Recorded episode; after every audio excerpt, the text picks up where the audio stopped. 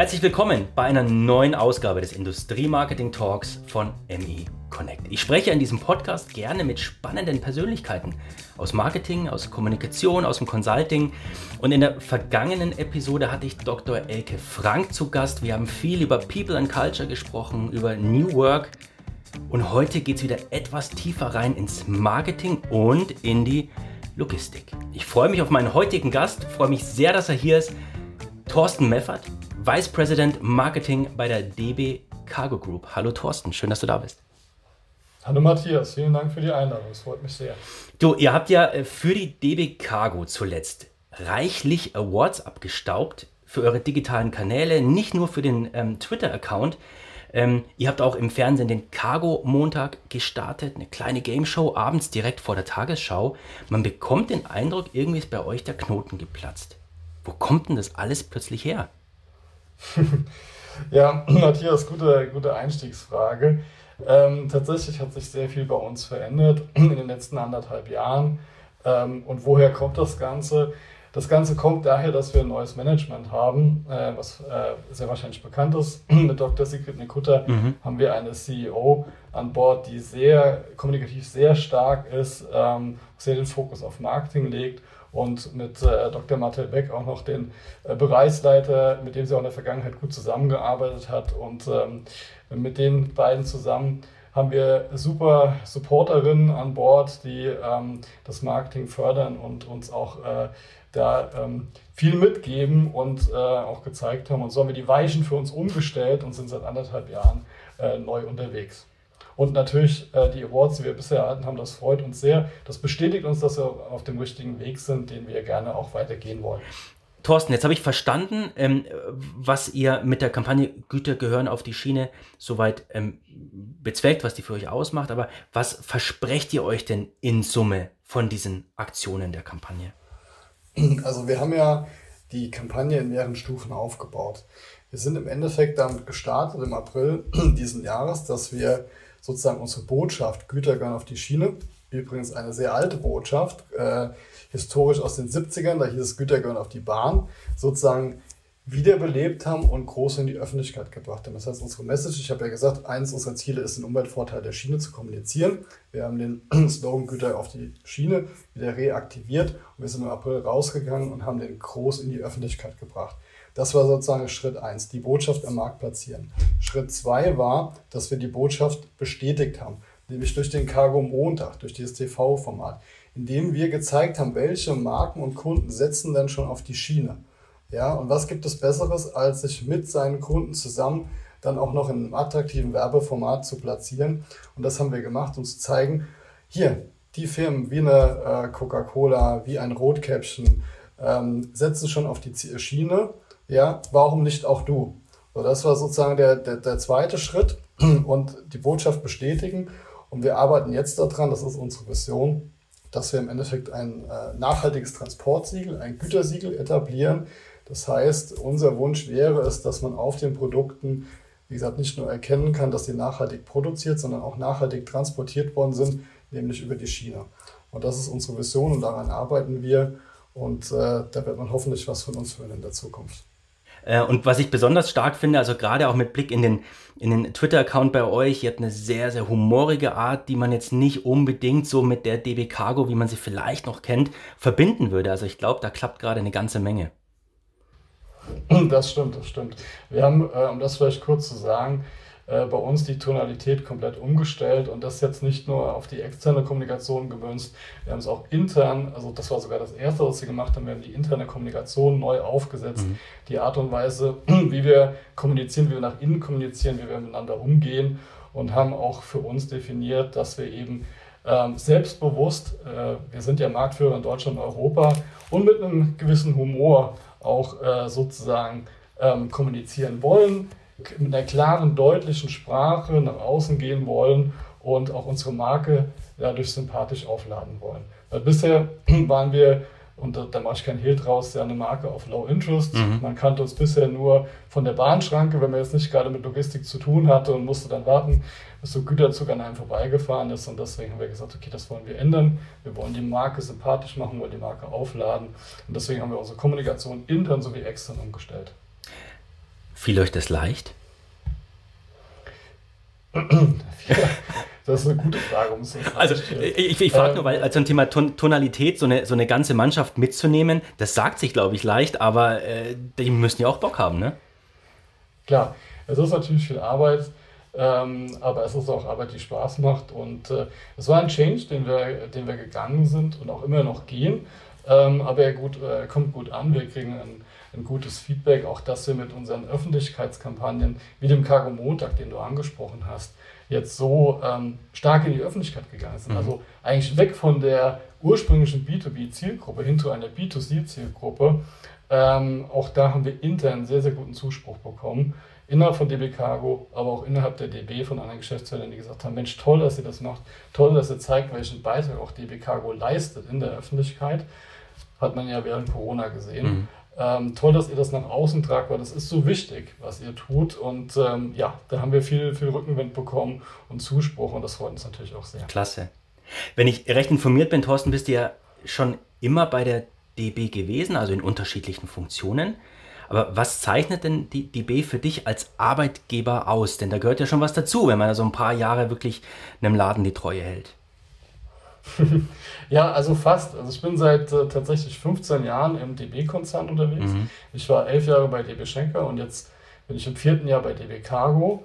Ich habe meinen Ursprung tatsächlich in der Logistik, allerdings im Mittelstand. Ich habe äh, ursprünglich tatsächlich Speditionskaufmann, hieß es damals noch. Ich glaube, mittlerweile heißt das Kaufmann für Logistikdienstleistungen mhm. äh, gelernt, klassisch nach dem Abitur.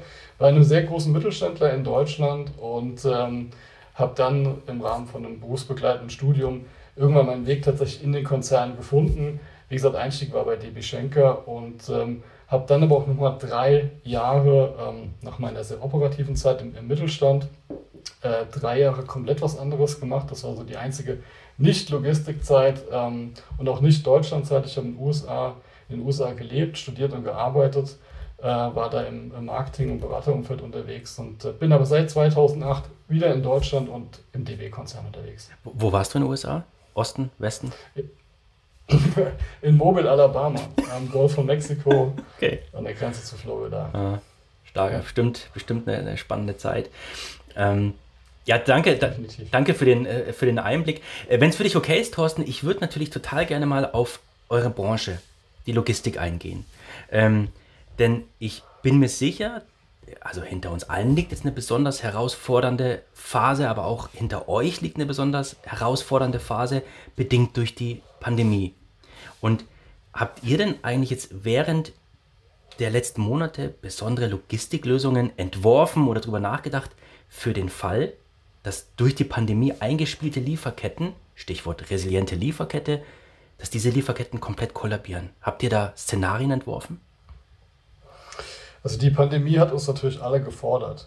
Und wir als DB Cargo konnten im Endeffekt unsere Stärke zeigen, indem wir verlässlicher Partner waren für Industrie und Handel. Mhm. Und haben so die Versorgung im Endeffekt äh, dann auch der Bevölkerung und von der Industrie äh, gewährleistet. Ja, also Stichwort versorgungsrelevant. Mhm. Ja.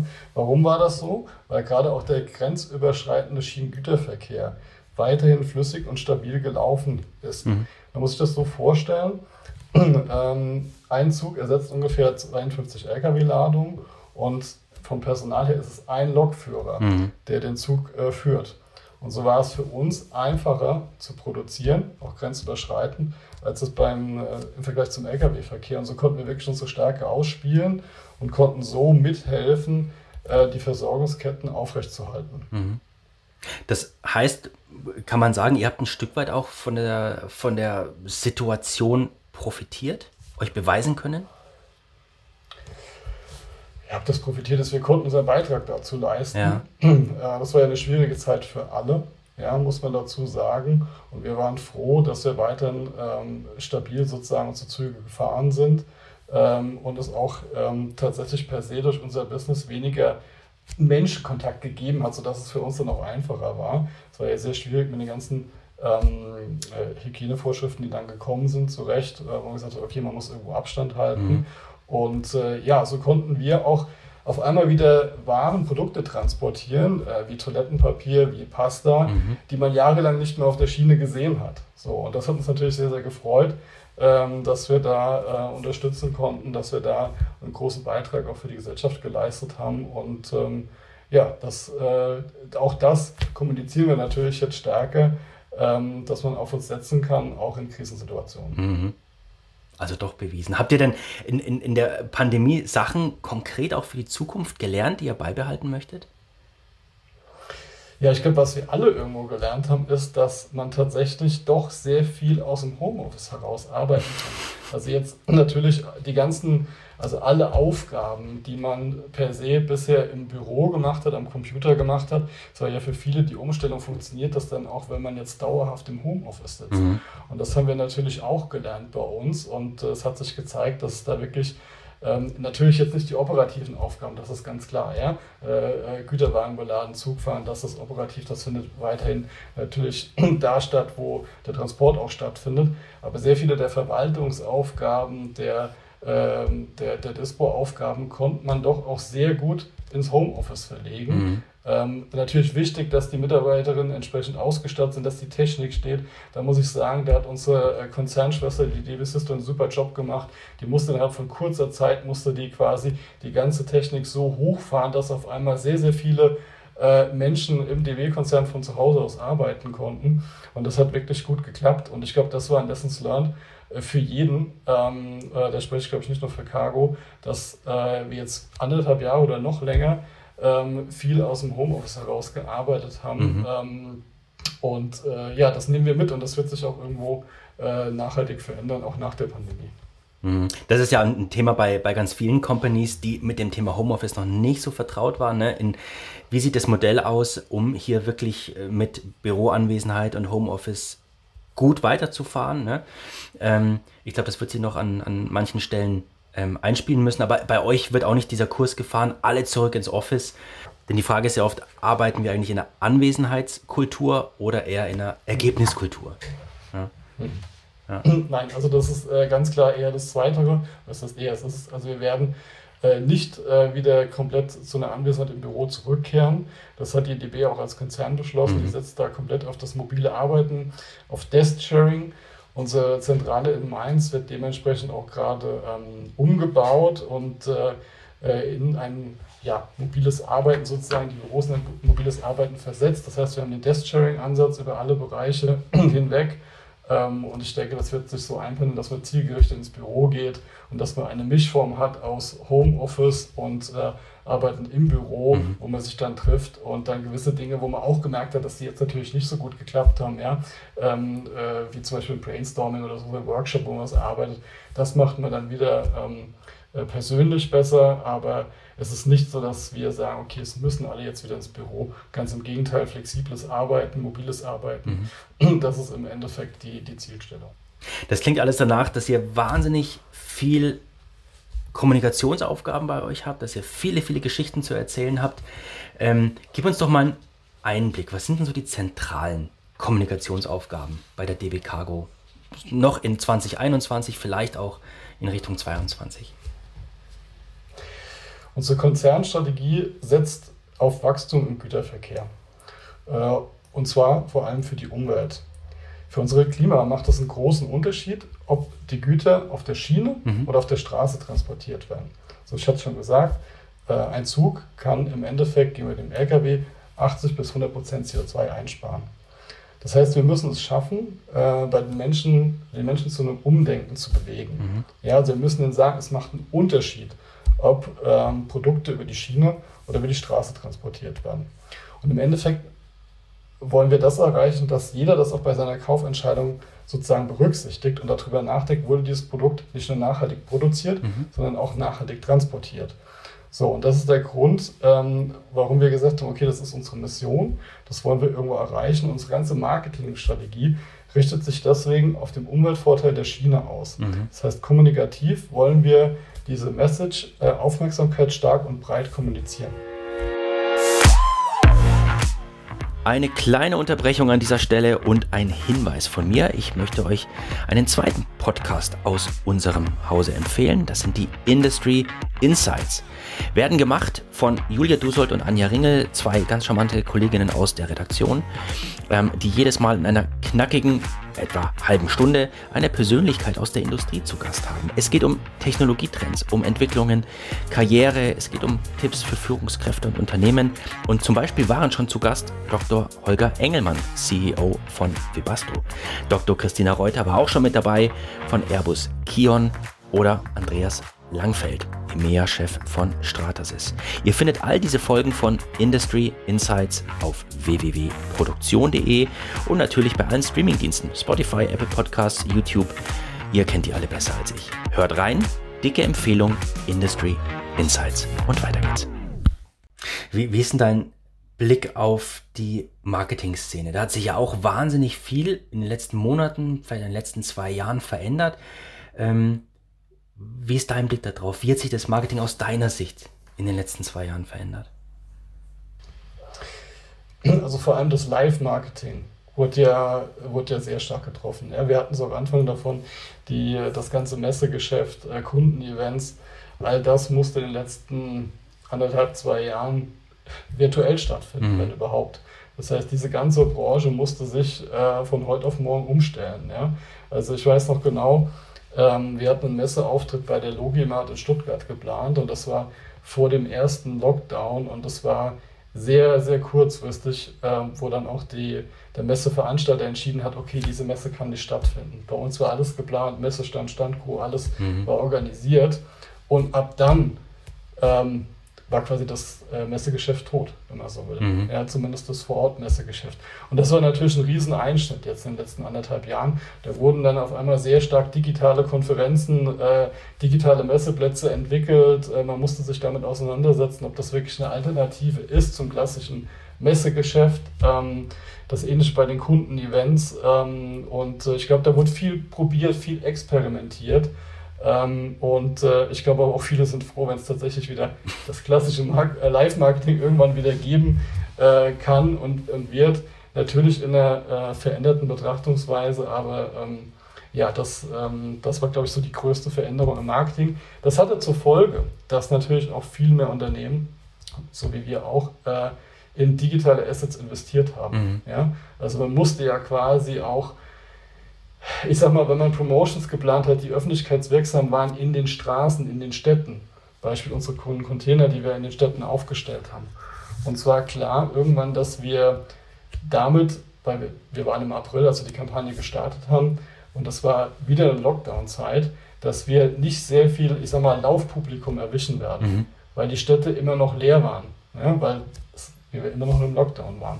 Also muss man mehr in, in, in A, gutes Bildmaterial, gutes Bewegtbildmaterial investieren, was man dann über die digitalen Kanäle streut und verteilt. Mhm. Ja, also man muss quasi umschiften, gerade auch bei diesen Marketingmaßnahmen, die irgendwo auf eine, ähm, auf eine Öffentlichkeit vor Ort gehen sollten, ähm, muss man sozusagen umschiften und sagen, okay, ich bringe das Ganze digital. Mhm. Wobei, ich glaube, also in, in jedem Gespräch stelle ich die Frage, ist, ist dir denn ein, ein digitales Format, Eventformat begegnet, das dich so richtig überzeugt hat? Ich sag mal so, ähm, es gab Formate, die haben uns jetzt geholfen, durch die Zeit äh, durchzukommen. Mhm. Die waren auch, äh, die waren auch gut, die waren auch akzeptabel. Aber de facto bin ich persönlich auch ein Freund, tatsächlich Menschen wieder zu sehen, zusammenzukommen, ähm, tatsächlich auch mal äh, abends an der Bar dann das Bier auch zu trinken, mhm. nach einem Konferenztag oder nach einem Messetag, sich dann auch zu freuen, dass der Messetag erfolgreich war oder nicht. Ähm, deswegen, ich glaube, es wird hier auch ähm, beide Formaten geben. Also es wird nicht so sein, dass man digitale Formate dann einstellen wird, ähm, wenn, wenn alles wieder normal ist. Aber ähm, ich, sag mal, ich persönlich freue mich tatsächlich auch wieder auf Live-Events. Mhm. Da sind wir, glaube ich, in guter Gesellschaft. Was meinst du denn? Hat sich da was abgezeichnet in, in, in der Vergangenheit, in den vergangenen Monaten, ähm, was so die, die nächste ganz große Sache im Marketing werden kann? Siehst du da irgendwas? Naja, ich hoffe, dass wir es machen. ja, mit unseren Aktionen. Ja. Ähm, Dann überrascht äh, uns. Das, äh, Das war per se, ja, das, daran arbeiten wir, dass wir alle überraschen können. Ähm, ja, das nächste große Ding. Ich glaube, das wird tatsächlich spannend werden. Ähm, ich sehe uns auch immer mehr in, in, einem, in einem Umfeld, gerade durch diese wirklich starke Veränderung auf digitale Kanäle und digitale Medien, mhm. dass man quasi eine Reizüberflutung digital erfährt. Ähm, ich habe es ja gesagt, ich habe eine Zeit lang in den USA gelebt. Äh, das war äh, bis 2008 der Fall. Und äh, für jeden, der Amerika kennt, der äh, kennt wahrscheinlich diese riesen Schilder und, und Billboards da an den Straßen. Eine absolute Reizüberflutung, wenn man da durch die Städte fährt mit, äh, mit Werbetafeln. Mhm. Und äh, gefühlt erlebe ich gerade sowas auch digital in Deutschland. Das ist nicht ganz so schlimm wie, wie in den USA. Aber ich glaube, die Kunst wird es sein, zu sagen, okay, wie erreiche ich denn noch die Zielgruppe? Wie erreiche ich denn noch die Menschen? Wie kriege ich die Aufmerksamkeit noch? Wir müssen alle viel mehr konsumieren heutzutage, viel mhm. mehr Informationen verarbeiten. Gleichzeitig nimmt die Aufmerksamkeitsspanne ab. Ähm, also das wird die hohe Kunst sein, zu sagen, okay, wie erreiche ich die Menschen noch? Wie bleibe ich in Erinnerung? Ähm, äh, oder wie bleibt meine Botschaft in Erinnerung? So, und da werden sich, glaube ich, viele was überlegen, wie sie das schaffen. Wir genauso. Und ähm, das wird eine spannende Zukunft. Definitiv, absolut. Ähm, Vielleicht können wir mal ganz kurz einen Blick in, in eure Organisation ähm, werfen, Thorsten, weil ähm, wir uns jetzt auch in, in der SWMH natürlich äh, als, als großer Medienkonzern schon stark auch mit Prozessen und so weiter beschäftigen, beschäftigen müssen, völlig klar. Wie würdest du denn die Situation ähm, bei DB Cargo beschreiben? Habt ihr ein gesundes Verhältnis zu internen Prozessen, zu Standard-Workflows oder äh, sagst du, na, es gibt schon eine gewisse Gefahr, dass man zu starr und overprocessed oder zu stark Amt wird?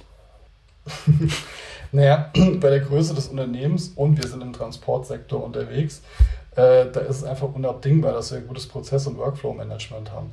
Wenn ein, ein Güterzug äh, beladen wird oder auch ähm, das Fahren von einem Güterzug, das muss fehlerfrei passieren. Da mhm. dürfen keine Fehler passieren, sonst tun wir einen großen Schaden in Richtung Mensch und Umwelt äh, erzeugen. Das heißt, da ist es sehr, sehr wichtig, dass es ganz klare Prozesse gibt und ganz klare Workflows, weil wir einfach hier auch in einem sicherheitsrelevanten Umfeld unterwegs sind. Mhm. Und deswegen ähm, äh, gibt es die, die Arbeitsabläufe sind klar und das gehört per se zu unserem Geschäft dazu und ist auch wichtig und unabdingbar.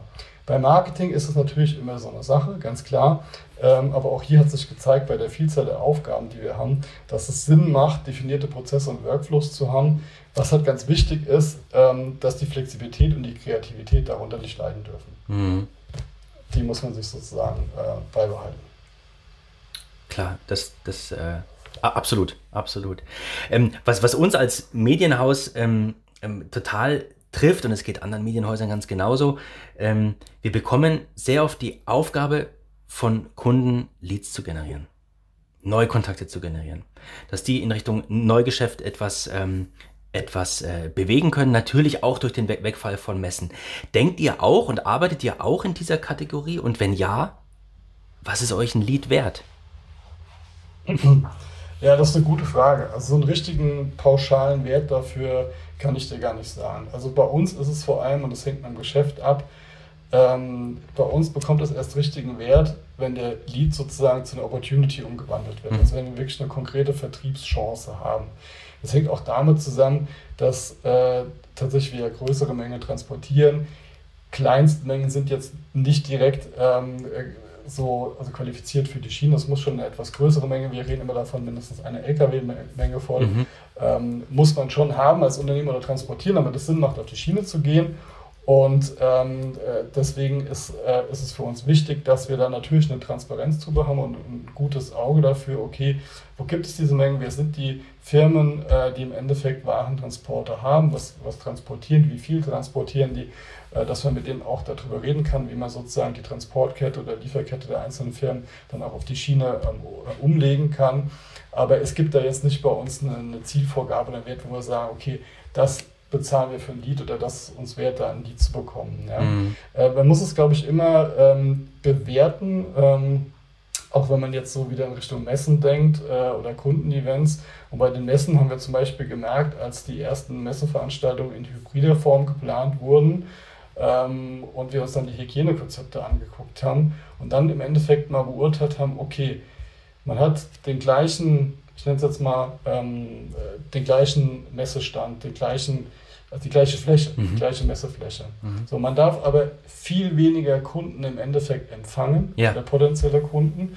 Man muss im Endeffekt die Gespräche takten, man darf selber mit einer kleineren Standcrew nur auftreten. Und wenn man das dann hochrechnet auf, okay, was würde mich dann dieser Kontakt kosten im Vergleich zu der, zu der gleichen Messe vor Corona, haben wir halt gemerkt, dass ähm, der, der, der Kontaktpreis der, der Leadpreis so in die, an die Decke steigen würde, dass wir gesagt haben, okay, das macht dann äh, keinen Sinn, mhm. da rein zu investieren, dann wartet man ab, bis wieder vielleicht normal ist. Ähm, und ähm, wieder ein normales Messegeschäft dann auch hat. Also so bewerten wir immer die einzelnen Aktionen und gucken, okay, wo macht das Sinn, wie viel müssen wir rein investieren in den Kontakt und macht es dann in dem Moment Sinn, ist es dann ein gutes Medium oder ist es eine gute Veranstaltung oder ist es ein gutes Marketinginstrument äh, in der Form oder nicht. Mhm. Also es ist immer, immer stark abhängig vom Marketinginstrumenten, von, von der Aktion, die man halt macht. Ja, macht, macht total Sinn. Ja. Ich war vor äh, vor ein paar Tagen jetzt, äh, habe ich ja eingangs auch, auch erwähnt, ähm, ähm, äh, auf dem Tag der Industriekommunikation vom, vom BVIK, Bundesverband Industriekommunikation. Ähm, und da wurde eine Studie thematisiert von Anfang des Jahres. Und wenn ich es noch richtig im Kopf habe, es ging um die Digitalisierung, um den Digitalisierungsgrad in Deutschland. Äh, und Deutschland hat da wohl in den letzten Jahren dramatisch verloren. Also in Europa ist Deutschland auf dem vorletzten Platz vor Albanien ähm, in puncto Digitalisierung. Ähm, und das ist natürlich total unzufriedenstellend, völlig klar. Ähm, kannst du beschreiben, wie die digitale Reife bei der DB Cargo aussieht, also in der Kommunikation? Ähm, ähm, seid ihr da schon sehr, sehr stark mit euren Tools beschäftigt, um eine Transparenz äh, reinzubekommen, um Marketingaktionen messen zu können? Ähm, und wo müsst ihr gegebenenfalls noch hin? Lässt sich das beschreiben? Ja, das lässt sich beschreiben. Also zum einen äh, sind wir natürlich auch jetzt hier in den letzten anderthalb Jahren sehr viel noch digitaler geworden. Also zum einen in der Kommunikation haben wir natürlich ähm, uns erweitert, äh, Stichwort Social Media. Ja. Wir haben also Kanäle hinzugenommen, wir haben die Frequenz erhöht. Also wir sind äh, von Post alle zwei Wochen, äh, alle zwei Wochen, alle zwei, zweimal die Woche so rum, äh, sind wir auf äh, täglich gegangen. Ähm, das heißt, wir posten mehr und wir mhm. posten in mehreren Kanälen auch. Ähm, das war natürlich eine sehr starke digitale Veränderung. Ähm, grundsätzlich haben wir auch die Kampagnen so ausgerichtet, dass wir immer starke digitale Werbepakete auch ähm, als einen Bestandteil mit drin haben. Ähm, gerade das bringt nämlich auch die Reichweitenzahlen und unsere ganzen Aktivitäten waren in den letzten Jahren auf Reichweite ausgelegt. Reichweite ist unsere neue äh, Währung. Das heißt, da muss man digital auch sein heutzutage. Ähm, wer nicht digital ist, den gibt es nicht, mhm. kann man fast sagen. Ja. Und äh, ein Zeichen war auch, dass wir unser Kundenmagazin, wir haben tatsächlich ein gut gehendes äh, Kundenmagazin äh, gehabt, in Print auch noch, was viermal im Jahr erschienen ist. Mhm. Und ähm, wir haben lange darüber nachgedacht, aber wir haben gesagt, okay, wir treffen jetzt die Entscheidung, dass wir hier auch komplett digital gehen. Das heißt, das Kundenmagazin gab es in Print, das gab es auch immer schon in der digitalen Form, was mit verteilt worden ist. Und wir haben auch immer ein Newsletter benutzt, um das Ganze äh, zu pushen. Aber wir haben die Entscheidung getroffen, dass wir gesagt haben, okay, wir überführen das Kundenmagazin in einen digitalen Newsroom, der auf unserer Website integriert ist und ähm, haben damit auch den Vorteil, dass wir zum einen ähm, zeitgemäßer sind, das heißt, wir müssen nicht warten, bis es wieder eine Ausgabe sozusagen produziert und publiziert wird, mhm. sondern wir können im Endeffekt jede Woche unseren guten Content ähm, sozusagen verarbeiten und veröffentlichen. Und wir haben das wieder kombiniert mit einer Medienkooperation, mit ein paar Fachverlagen, äh, Fachzeitungen und ein Wirtschaftsmagazin, äh, um unseren Content dann auch zu streuen, um dem eine Reichweite zu geben. Mhm. Weil der Nachteil im Kundenmagazin war, dass unsere Kunden das bekommen haben. Mhm. Ab und zu beim Messen wurde es auch eingesetzt für die Neukundenakquise, aber per se der Großteil des Verteilers waren äh, unsere Bestandskunden, was gut ist. Aber so haben wir jetzt die Möglichkeit durch den digitalen Newsroom, wie gesagt, nicht nur zeitgemäßer zu sein, sondern auch die digitalen Formate mehr auszuspielen über Medien Medienkooperationen auch in andere Medien rein. Mhm. Und der so, das war natürlich eine, große Veränderung auch. Mhm. Und dass das Ganze gemessen wird, auch äh, ist klar. Ähm, das ist ja der Vorteil von den, von den Online-Tools, wenn man online ist. Man kann viel einfacher messen. Man bekommt die Auswertung, man kann das nachverfolgen. Und ich rede jetzt nicht nur von normalen Klickraten oder, oder Ansichten, äh, Verweildauern etc. Also alles, was digital ist, da hat man per se schon viel mehr Zahlenmaterial, mit dem man arbeiten kann, um dann auch die einzelnen Maßnahmen zu optimieren. Mhm.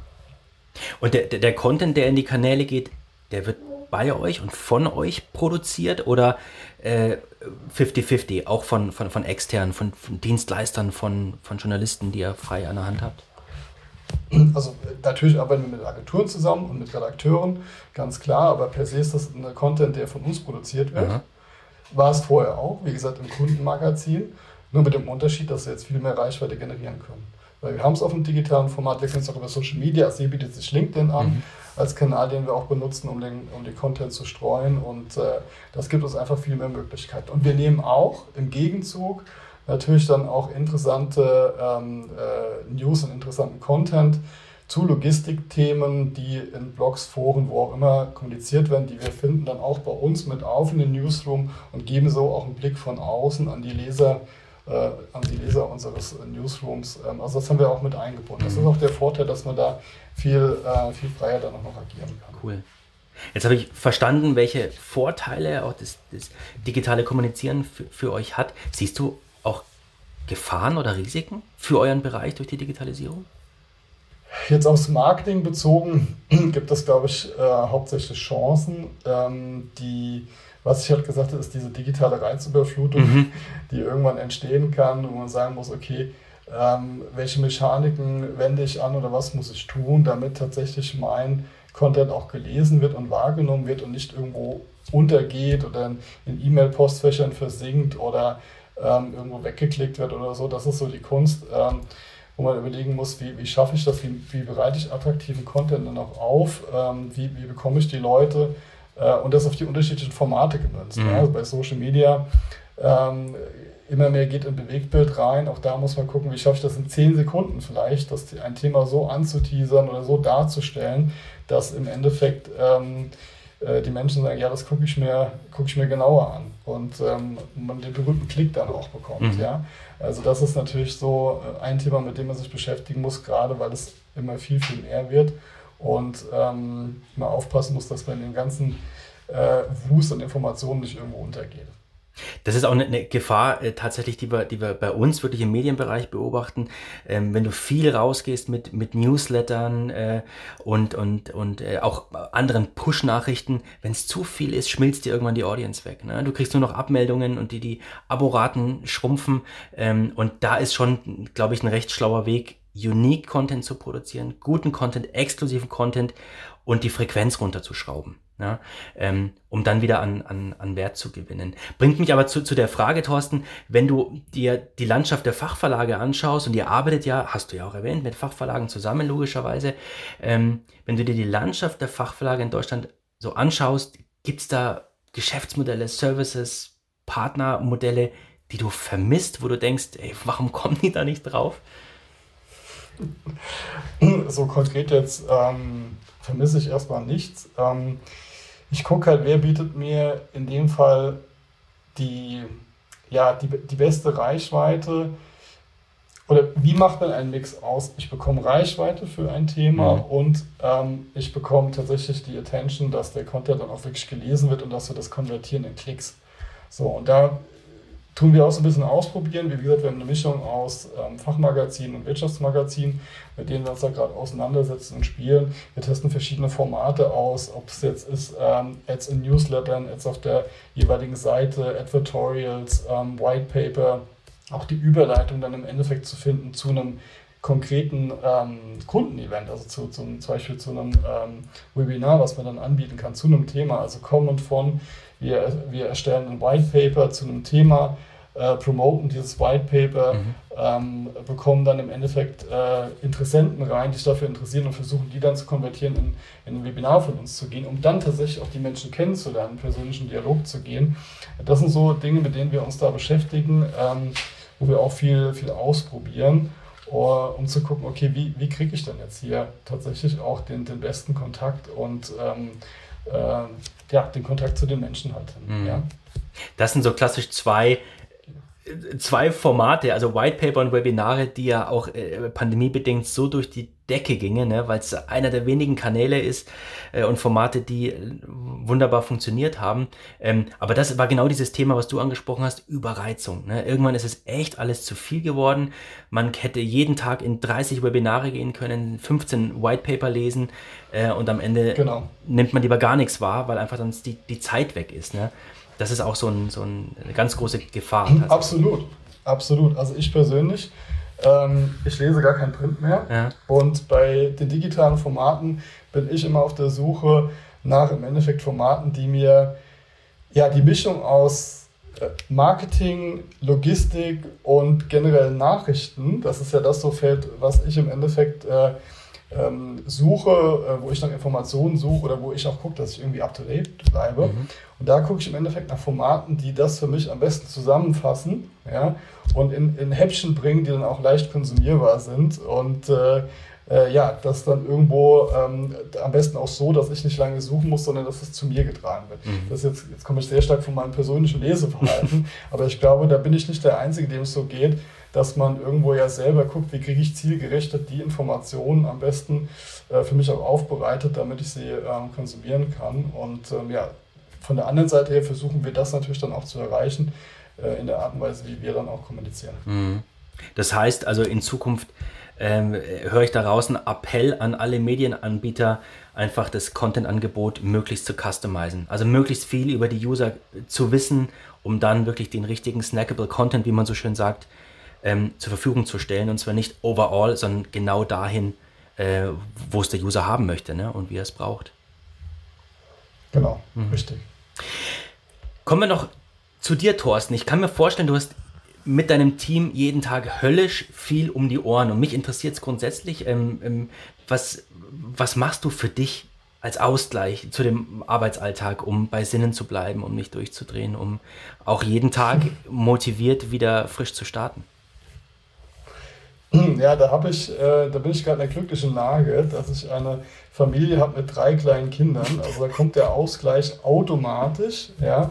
Äh, und die Abwechslung, ähm, sobald irgendwie der, der, der Laptop mal zugeklappt werden kann, ähm, steht die Family sozusagen vor der Tür.